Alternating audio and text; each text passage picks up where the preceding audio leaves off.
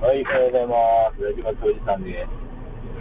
いやー、さっき中、ね、体重計乗ってみて、ちょっとびっくりしたんですけど、ちょっと太ってしまいましたね。まあ、ここ数ヶ月ぐらい、ちょっと暴飲暴食がまあ、激しかったかなと思ったんですけど、まあね、えー酔っ払って、意識がなくなるぐらいまで酔っ払って、えー朝起きたら、現場で何も覚えてないみたいなことが、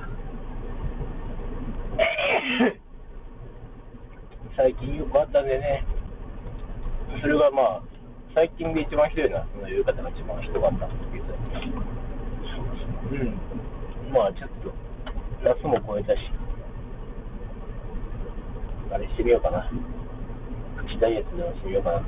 そしてね、えっと、今ちょっと試してるんですけど、大きい時だ。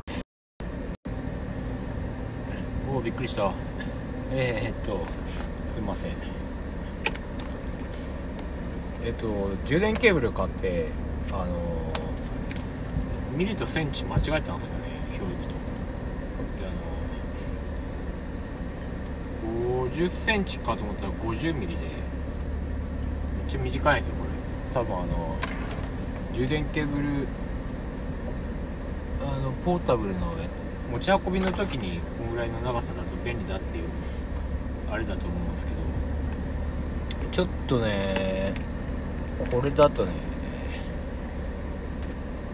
まあいけなくはないんだけどな今つなげてみたんですけど、まあ、ちょっとね ちょっとしくじったなくそおかしかったんですよ。選べてうん。まあもう桁間違えてたんであの最後5メートルみたいな。50センチ500センチってあんだ。5メートルもあるけど。どんだけどんだけ長い充電コードやねんって突っ込みながら。やっぱね疑った方がいいですねこういうのは。